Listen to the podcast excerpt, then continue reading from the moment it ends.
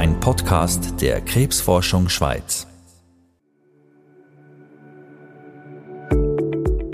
Krebsforschung ist wichtig, weil wir die Biologie dieser Krankheiten besser verstehen müssen und weil wir auch neue Therapieansätze entwickeln müssen, damit wir die Patienten besser behandeln können und auch mit weniger Nebenwirkungen.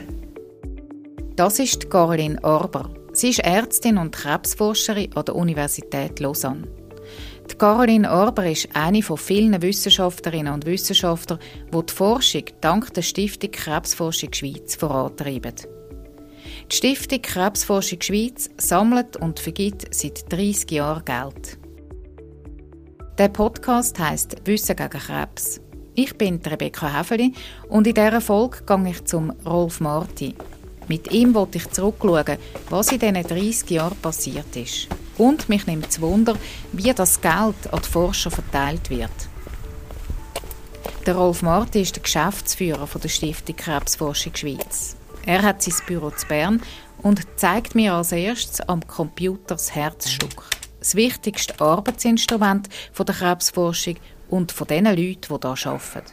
Forschungsdatenbank. Und da ist jetzt was drin?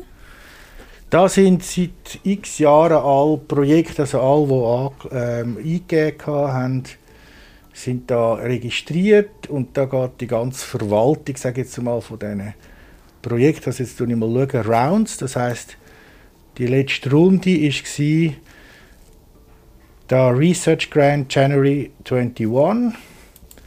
Klicke ich drauf und dann sehe ich,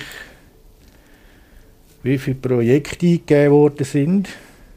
Pro Jahr unterstützt die Krebsforschung Schweiz im Schnitt 60 Gesuche von Forscherinnen und Forschern. Das sind etwa ein Drittel von allen Gesuchen, die eingegeben werden. Und da kann ich nachher auf die einzelnen Projekte zugreifen, wenn ich will. Da kann ich jetzt da suchen nach dem Namen von einem Forscher, zum Beispiel da. Rund 20 Millionen Franken pro Jahr vergibt die Krebsforschung Schweiz heutzutage an Forschungsprojekte. Das ist etwa siebenmal so viel wie bei der Gründung im Jahr 1991. Der Rolf Marti schaut nochmal zurück, wie das Umfeld dort war. Es ist sehr viel im, im Ausland natürlich gelaufen. Es war schon sehr ein internationales Feld, das Forschung gemacht hat. Aber das haben Universitätsspitäler vor allem in der klinischen Forschung Leute anfangen Forschung zu machen. Es ist dort auch aufgekommen, schon ein später eigentlich mit der Chemotherapie. Das hat man dort dann erst neu entdeckt, ist falsch implementiert. Und man hat dann gemerkt, dass man dort eine gute, saubere Forschung braucht, wo man über die Patientengruppen hat, wo, das, wo man das mit und ohne macht.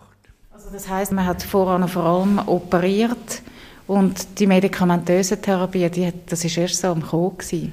Das hat einen größeren Stellenwert gehabt. Also es ist heute noch immer so, dass äh, äh, Chirurgie äh, in der Behandlung von Krebs wahrscheinlich der, der grösste Art. kommt natürlich darauf an, welche Krebsart ein wichtiger Teil ist. Und dann Bestrahlung ist natürlich auch ein wichtiger Teil, aber das stimmt, das ist dort so gekommen, wo die medikamentöse Behandlung stärkeres Gewicht bekommen hat. Die Stiftung Krebsforschung Schweiz unterstützt verschiedene Arten von Forschung. Die klinische Forschung zum Beispiel untersucht, wie wirksam und verträglich das Krebsmedikamente sind. Auch direkte Studien mit Patienten. Ein weiteres Gebiet ist die epidemiologische Forschung. Da schaut man zum Beispiel, wie häufig bestimmte Krebsarten sind oder welche Rolle das Faktoren wie Rauchen oder Bewegung spielen. Die Psychosozialforschung beschäftigt sich mit den psychischen und sozialen Auswirkungen von Krebserkrankungen. Und dann gibt es Grundlagenforschung. Dort geht es darum, besser zu verstehen, warum dass es überhaupt Krebs gibt. Es ist wichtig, dass eben nicht das Ziel ist, etwas auf den Markt zu bringen, ein Medikament oder ein Produkt, sondern auch vor allem das Wissen über Krebs, wie Krebs entsteht, warum das die Entgleisung gibt vom, von der Kontrolle, von der Zellteilung, dass man dort bessere Erkenntnisse hat. Und da muss man einfach sagen, das sind die die Forschenden selber mit ihrem Wissensdrang, die dort die besten Fragen können stellen können. Die Stiftung Krebsforschung Schweiz hat sich immer als Ergänzung zur Pharmaindustrie verstanden, wo ebenfalls Forschung unterstützt, allerdings mit etwas anderen Schwerpunkten. Ja, der Mechanismus ist heute natürlich auch so, man schaut, was Grundlagenforschung entdeckt, sage jetzt mal, was für Resultate rauskommen. Aber nachher, wenn es dann darum geht, etwas in den Markt zu bringen, dann ist natürlich sehr wichtig, dass die Pharma das übernimmt und äh, die grosse Studie macht, die teure Studie macht und eben dann Medikamententwicklung vor allem vorantreibt. Aber der Wissensgenerierungsteil, der ist meistens von öffentlicher Hand gezahlt. Von der öffentlichen Hand via Universitäten zum Beispiel, wo die Forscher angestellt sind. Und dann braucht es für viele Studien eben auch noch mehr finanzielle Unterstützung von der Stiftung Krebsforschung Schweiz. Sonst, sagt der Rolf Marti, könnten viele Projekte gar nicht durchgeführt werden. Es braucht aber nicht nur Geld, sondern auch Geduld. In der Forschung braucht man einen langen Schnuff. Das sind immer kleine Schritte, die eigentlich nachher, wenn wir über eine grosse Zeitspanne schauen, doch sehr viel gebracht haben. Also heute überleben 60 Prozent der Krebsbetroffenen länger als fünf Jahre zum Beispiel. Nach der Diagnose haben sie noch immer fünf Jahre. Ich meine, heute ist es natürlich noch eine Schockdiagnose, aber vor 30 Jahren ist das vielmals halt schon auch sehr verbunden mit Tod und sofort sterben und man kann nichts machen und so. Das ist viel stärker als, als heute. Und eben die Überlebensrate, das geht nicht nur ums Überleben, aber auch wie man überlebt, das hat sich natürlich stark verbessert in diesen 30 Jahren, aber eben mit kleinen Schritten. Die Stiftung Krebsforschung Schweiz setzt sich auch für die Forschung über seltene Krebsarten ein, die nur relativ wenig Menschen betreffen. Der Rolf Marti fasziniert besonders, dass man bei dieser Arbeit konkrete Resultate sieht, die ganz direkt den Patienten zugutekommen. Er ist seit 18 Jahren Geschäftsführer der Stiftung. Eines der Leuchtturmprojekte in dieser Zeit ist für ihn ein Studio aus dem Bereich der psychosozialen Forschung. Ein Projekt, wo es um die Kommunikation zwischen Arzt und Patienten gegangen ist. Also das Überbringen von der Bad News, wie man so sagt. Also ein, ein Onkolog oder, oder der Arzt hat einen grossen Stress, wenn er einem Patienten die Diagnose muss vermitteln und es ist auch für den Patienten immer ein Schock und, und, und man hört gar nicht, man kann gar nicht mehr zuhören, also nicht mehr verarbeiten.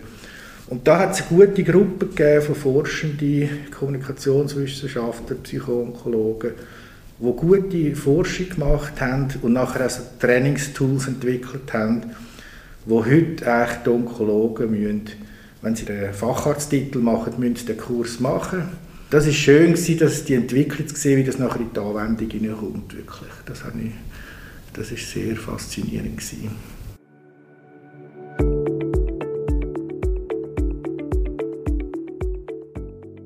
«20 Millionen Franken, das ist ein Haufen Geld, das die Krebsforschung Schweiz jedes Jahr vergibt. Alles sind Spendengelder, vom kleineren Einzelbetrag bis zu Hunderttausenden von Franken, die durch Erbschaften, Legat oder von Stiftungen gespendet werden. Die Krebsforschung Schweiz hat ein ausgeklügeltes Evaluationsverfahren. So kann man sicherstellen, dass nur Projekte unterstützt werden, die qualitativ hochstehend sind und die Wissenschaft und die Forschung wirklich voranbringen. Also das wichtigste Gremium bei uns ist die wissenschaftliche Kommission, wo eigentlich die Gesuche, wo, wo wir reinkommen, dass doch jeder Forscher, also es müssen gute Forschende sein, kann ein Projekt eingeben und dann tun wir das in dieser Kommission evaluieren, nach internationalen Standards auch, wie man das eben möglichst gut kann bewerten, die Forschungsprojekte. Die Mitglieder der Wissenschaftlichen Kommission, kurz WICO, sind Mediziner und Wissenschaftler. Alles sind anerkannte Forschungspersönlichkeiten, wie der Rolf Marti erklärt. Jedes Gesuch wird zwei zuteilt in der Wissenschaftlichen Kommission, die in diesem Gebiet arbeiten.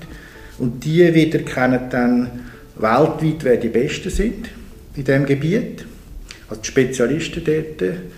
Und die zwei von der WICO, die geben uns dann nachher die Namen von diesen internationalen Koryphäen und wir schicken denen das Projekt und beten sie um einen Kommentar nach, nach Kriterien, wo sie uns Kommentar machen, was mir gut ist, was nicht so gut ist. Das ist so die Vorgehensweise.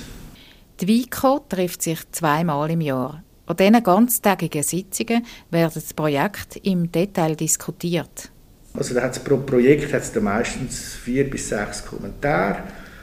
Und die beiden von der wissenschaftlichen Kommission können dann anhand von der Kriterien Noten geben. Und wir haben Kriterien, das heißt, wie originell oder wie innovativ ist das Projekt, ist es machbar überhaupt, also hat er ein Labor oder was auch immer, was braucht es, um das zu machen, sind es die richtigen Methoden, die er gewählt hat? Und natürlich auch der Leistungsausweis schaut man auch an. Da kann man Noten machen und dann gibt es am Schluss eine Rangliste.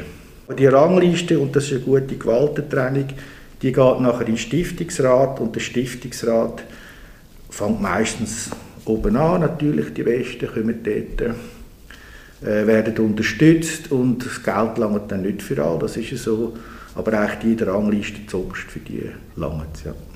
Projekte, die nicht ausgewählt worden sind, können von den Forschern ein zweites Mal eingereicht werden. Die Wissenschaftler können ihr Projekt also verbessern und überarbeiten. Das gleiche Evaluationsverfahren nutzt auch Krebsliga Schweiz, wo ebenfalls Forschung unterstützt. Die beiden Organisationen arbeiten im Bereich Forschungsförderung eng zusammen. Ein wichtiger Punkt ist, dass es bei dem Auswahlverfahren keinen Interessenskonflikt gibt. Der Rolf Marti betont, es gebe darum klare Regeln. Meine, die Schweiz ist klein und man kennt sich, aber das ist auch in der WICO ganz klar, wenn jemand an der gleichen Hochschule ist oder im gleichen Umfeld, der muss in Ausstand treten, der kommt sicher nicht zum Evaluieren über.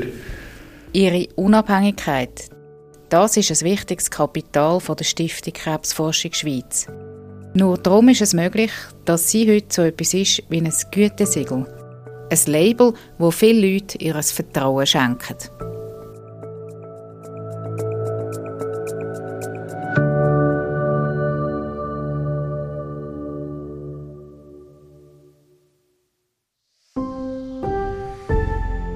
Podcast der Krebsforschung Schweiz.